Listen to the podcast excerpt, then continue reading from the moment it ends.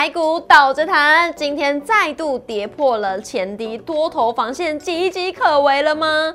今晚过后呢，能否利空出尽？今天的大头条，八月外销订单翻红，也预期呢九月外销订单会更多。哎，这对台股真的是一大好消息。再加上呢，台币续贬之下，受惠的就是在外销股了。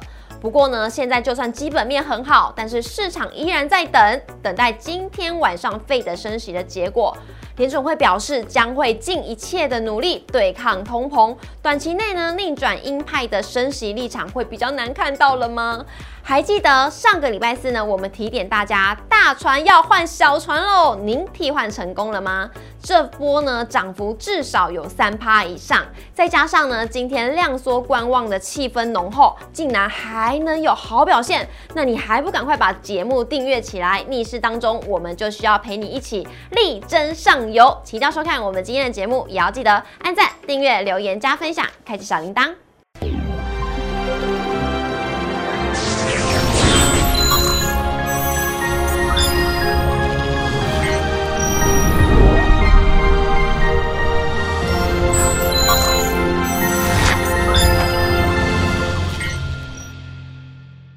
炒店，投资不断线。大家好，我是主持人 Coco。相信呢，大家都跟我一样，都非常呢，呃，在等待，等待今天晚上费德利率决策会议的结果。所以今天呢，我们节目现场邀请到的是最懂外资的外资专家，我们欢迎张怡晨分析师老师好，Coco 好，大家好。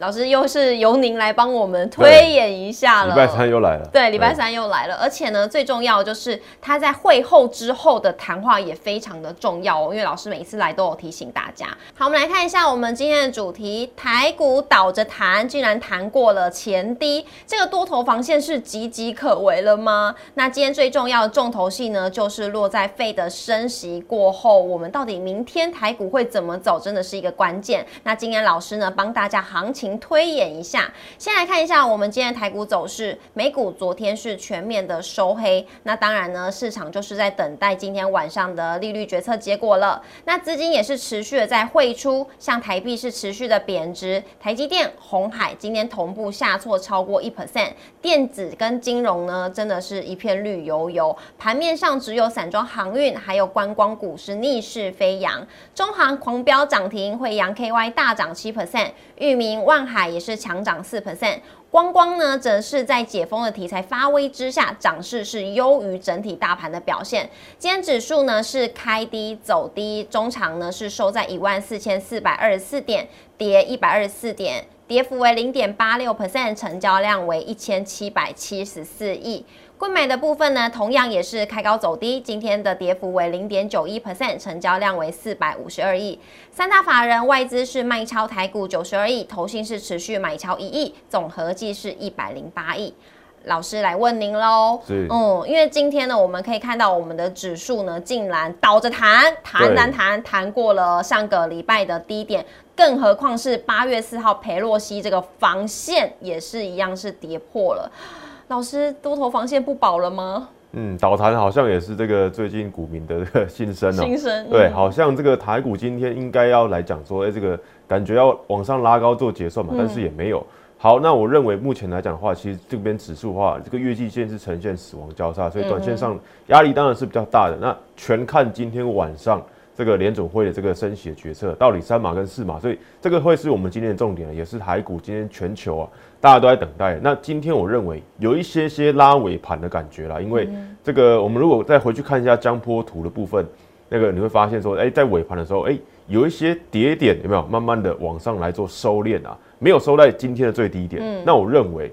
是什么？可能是关股或国安基金有在尾盘来做进场啊。那一方面也要补量嘛，因为今天这个预估量在盘中已经预估，哎，只有一千五百亿。是对，那一千五百亿也是二零二零年十月以来的这个新低的量了。所以目前来讲话，今天的尾盘，我认为是有一些关股或者说哎压住会这个利空出尽的一些法人或者是大的比较资金在尾盘来做进场啊。那我目我我认为目前呢，来回到 K 线来来来讲的部分的话。哎，这边的话，我认为就是说下面的这个低点当然就是万四嘛。那万四，我认为再来就是国安基金的防线啊。所以，哎，哎，这边跌破了八月初的这个佩洛西防线，那接下来我认为最差最差可能要什么？要回撤这个这个什么国安基金的防线一万四千点。是的，所以呢，国安基金大要好好的帮我们台股守住这个一万四千点的防线了。那另外呢，今天是不是有一点像是压低结算的可能性呢？因为今天是呃台指期的结算，那我们呢统计到最后新增的仓口数呢是七千。五百对八十三左右的口数是多单的，所以意思是说外资也是持续看好台股吗？对，今天的这个外资的这个最最新的这个流仓口数是这个七千五百口啦。那在昨天来讲的话，还有这个一万三千口嘛？那之前也有一万一千口以上。那目前来讲，这个新的开仓啊，七千五百口，我认为是这个中性偏多啦。对，这个也没有多多到所谓这个流仓破万口。但是也维持到七千五百口这个水准，那也不是这个净空仓，对不对？净空单，嗯，那所以这个外资，我认为在昨天其实就已经在盘中啊，在十二点过后就已经率先的先拉高来做结算，所以在昨天的时候你会发现，在昨天的哎这个这个涨点做收敛之后，在十二点过后反而是往上走，嗯，所以我认为是在昨天礼拜二已经有一些哎外资提前来做结算，嗯，那目前这个最新的新仓七千五百口的话，我认为就是中性偏多。全看还是要全看什么？今天晚上这个联准会升息啊，我认为外资是比较担忧这一部分。是的，那我们就来看一下，请老师帮我们推演一下今天的费的升息呢，到底是升息三码还是四码？那市场的共通性，大家是认为说升三码的几率是比升四码还要来得高的。但是呢，帮我们推演一下，到底升四码跟升四码，明天的台股会怎么样？对，那这个非常重要。那在明天这个这个台湾时间九月二十二号凌晨的两点，就会先公布这个什么升息三码还是四码。然后呢，凌晨两点半会有这个会后记者会，所以那前面公布的来讲的话，诶，目前来讲，根据 Fed Watch 的话，这个升息三码的几率有百分之八十二，是对，那升息四码有百分之十八。好，那既然升息四码这个几率还是存在啊，所以我们还是要认为什么，还是有可能升息四码。嗯，所以升息三码跟升息四码对于后市台股的话，诶，会有怎么样的一个剧本？那我们。我就来说嘛，先来看什么升息三码。嗯，升息三码来讲的话，基本上你就已经这个差不多都已经先反映了，因为台股在哎台股跟美股在上礼拜的拉回啊，基本上就是先反映升息四码的这个利空。嗯，那哎升息四码已经反映出来，那其实升息三码已经什么，当然是完全反映嘛。所以升息三码的消息一出来，我认为就是会先什么短线先做反弹。嗯，对，短线先做反弹。那接下来中长期。就有机会接着回升。那台股来讲话，就是要回到什么万五之上，这个是主要目标。再下，再接下来什么？接十月、十一月、十二月，这个传统台股的这个旺季啊，就在就落在这个第四季。那接下来呢，利空出尽，所以我认为这个是最好剧本，升级三码。那升级四码，既然不是零趴，我们还是什么？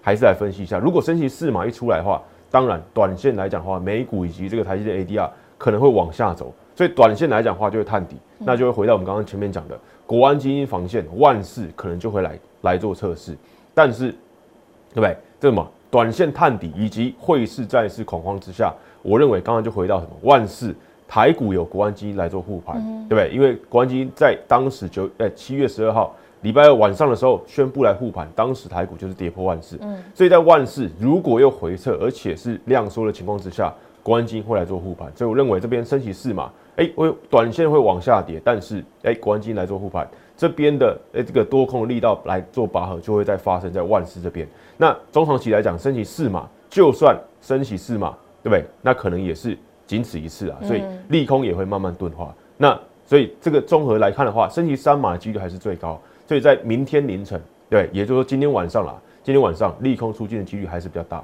那接下来哎，两点这个公布完这个决策之后。接下来，其实大家市场或者说外资法人比较注重的是什么？是十一月，嗯，对因为这个这一次九月升息过后，接下来下一次升息是会落在十一月。那十一月对于这什么会后谈话就很重要了。那会后谈话，如果你是相对来讲是偏比较鹰派的，那可能还是要再升息一次三嘛。是对。那如果是偏比较鸽派的，也就是说，哎，可能联储会试出一些。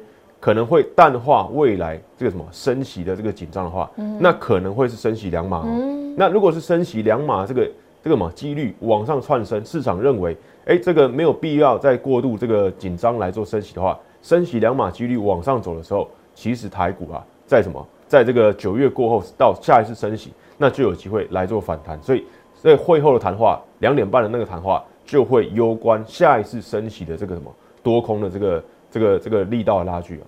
是的，谢谢老师。那我在这边偷偷投三码一票，虽然可能我的票数不足以就是撼动那个费德他们的决策，但是呢，会有谈话老师提点哦，非常的重要。那如果说谈话是比较偏向阴的，呃，比较偏向鸽派，或是比较偏向温和的，那可能升息码数会是两码。那如果偏向鹰派升息三码的话，老师市场有没有可能继续跌呢？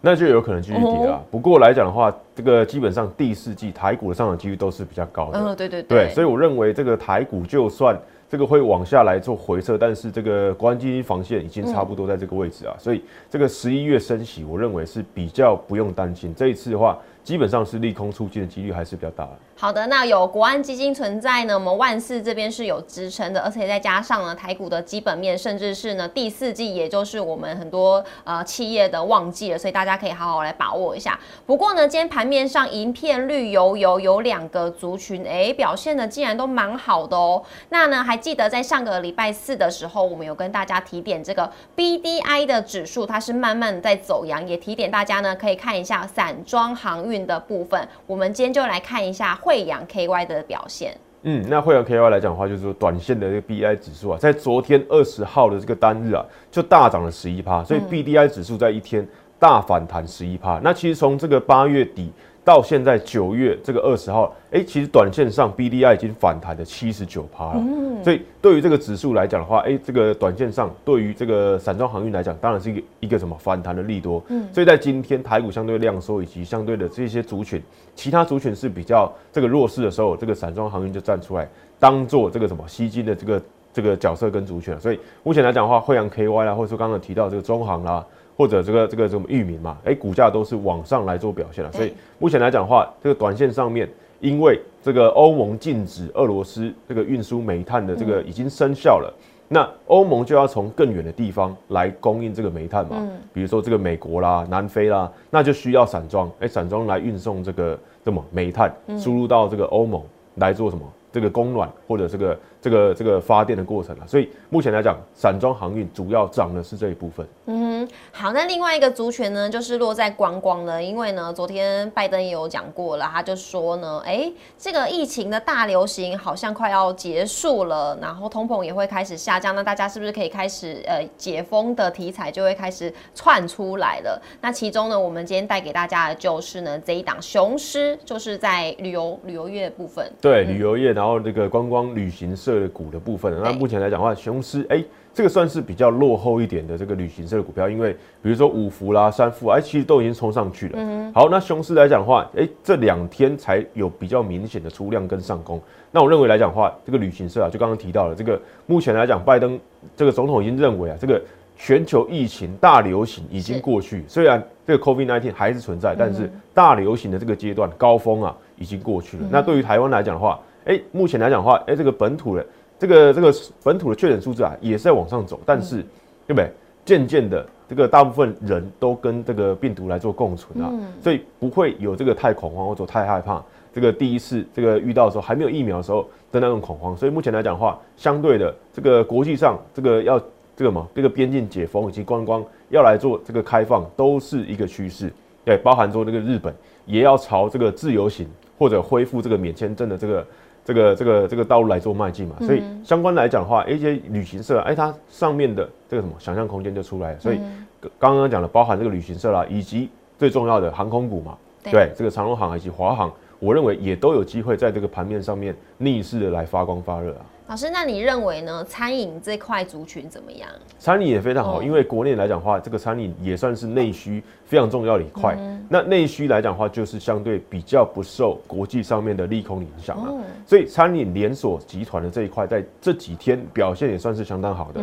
对，比如说今天这个六角，对，还有过去这个什么这个八方云集啊等等的，哎，其实表现都不错。还有这个国内的饭店业，这个精华啦，或者说这个餐饮。集团龙头王品，哎，股价也算是都有表现。嗯，那我认为在国内相对来讲，跟疫情、跟病毒来共存的这个趋势情况下，哎，这些过去因为疫情受害的，会慢慢回到这个正常的水准了。嗯哼，老师刚刚有提到呢，六六角这档个股呢，也是今天盘面上表现非常好的。那我们在下一个单元呢，会针对这档个股来跟大家来做解析。那另外呢，我们刚刚有看到盘面是一片绿油油，尤其是在电子股的部分。但是呢，金相电居然是逆势收红，哎，对，金相电逆势上涨。那今天来讲的话，电子股很多都是下跌拉回啦。嗯，那特别提点这档二三六八金。降跌，其实过去也跟大家分享过，它是投信很爱的股票。那哎，相对来讲，哎，股价其实也没有太大的波动，基本上就是维持一个横盘震荡，沿着季线，然后呢，哎，上下上下来做区间震荡。好，那金相店比较特别的是，它经过停牌啊，在本周一，在本周礼拜一才开始哎恢复牌，因为它也是经过减资，是，所以金相店减资一成。好，在礼拜一的时候，哎，恢复了这个什么？这个交易，哎，股价是往上走的哦，然后呢，哎，投信也在买，所以在本周相对来讲，台股是比较量缩，电子族群是往下走的情况之下，金相电就有冒出来，所以目前来讲的话，在本周还有今天啊，都是上涨的，而且是有这个筹码优势的。我认为金相电或者说这个跟伺服器有关啊，跟瓶盖股有关啊，我认为都有机会帮助它的股价在减资瘦身之后，那这个什么产业面还是好的，有机会再继续推升股价。是的，那金项链的部分，老师刚刚有提到呢，就是投信比较喜欢的一档个股，所以大家也可以跟着投信一起来做这档个股。那老师刚刚有提到呢，因为瘦身减肥嘛，但是有一档股票它也是瘦身减肥啊，但是为什么这个结局大不同呢？就是长荣。对，长荣。对，那大家其实这个礼拜更攸关的应该不是金相店，应该是长荣。那结果长荣一开盘，这个礼拜一开盘，哎，就跌了，快跌停板啊，差一档就跌停板。那在这三天啊，昨天有一些反弹，但是今天还是下跌三趴。那目前来讲的话，长荣也是减资过后的，但是对不对？这个什么，这个产业的这个什么基本的情况就是完全不一样了。所以刚刚提到了瓶盖股啦、伺服器啦、金相店，哎，表现就是往上走了，对，减资过后往上走。但是长荣哎一回来，反而是在往下跌的，因为 SCFI 对这个运价又往下跌了。对，本哎应该说上周最新的话。单周跌了十趴了，那 S A S C F I 就是说上海集装箱的这个运价指数已经连续十四周往下跌了。那本周如果再下跌的话，那就会是连续十五周了。那目前来讲的话，就会拖累货柜航运股，对，拖累货柜航运股。好，那很多人会问说，S C F I 未来有没有机会这个这个结束这个连续下跌的空间？然后呢，哎，有没有一些反弹？嗯，那我个人认为啊，会主要会落在这个双十一前。哦对，这个大陆的主要的消费节节日就是双十一嘛，十一月十一号。那十一月十一号之前的这个什么备货的状态，那可能会落在这个十月。所以我认为可能在什么十月的时候，SEFI 或者相关的这个这个 FBX 啊，相关的运价指数，货柜相关的运价指数才会有机会这个对吧？这个止跌对这个嘛，这个止跌转升啊。那相关来讲的话，等到那个时候，可能股价才会这比较有一些起色。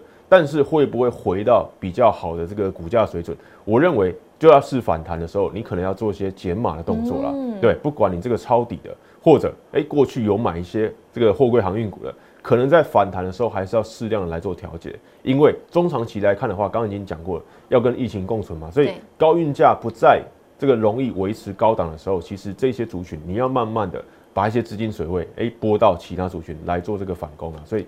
这个运价指数来讲的话，可能会落在这个这个双十一啦，或者说这个欧美圣诞节前啊，可能会有些反弹的空间嗯哼，好，老师这边呢，关于在货柜的部分也提点大家要好好来看一下反弹的事实是要开始做一下减码的。那另外呢，在货柜这个族群呢，有分成散装，也有分成航运，但是呢，要看的指标都不同，所以也请各位投资朋友一定要分清楚哦，并不是雨露均沾，你要看一下你的是货柜还是散装了。那我们今天节目就到这边，也要记得每周一到周五。的晚上六点半准时在 YouTube 上面首播，欢迎大家一起来收看，也要记得按赞、订阅、留言、加分享、开启小铃铛。荧幕上也有老师的 Line，欢迎大家呢都可以私讯老师，跟老师互动来做交流。那如果是对于呢未来的费的升息，或者是说你的股票走向不知道如何操作的话，都欢迎私讯老师来询问老师喽。那我们今天也谢谢易尚老师，谢谢，谢谢，拜拜，拜拜。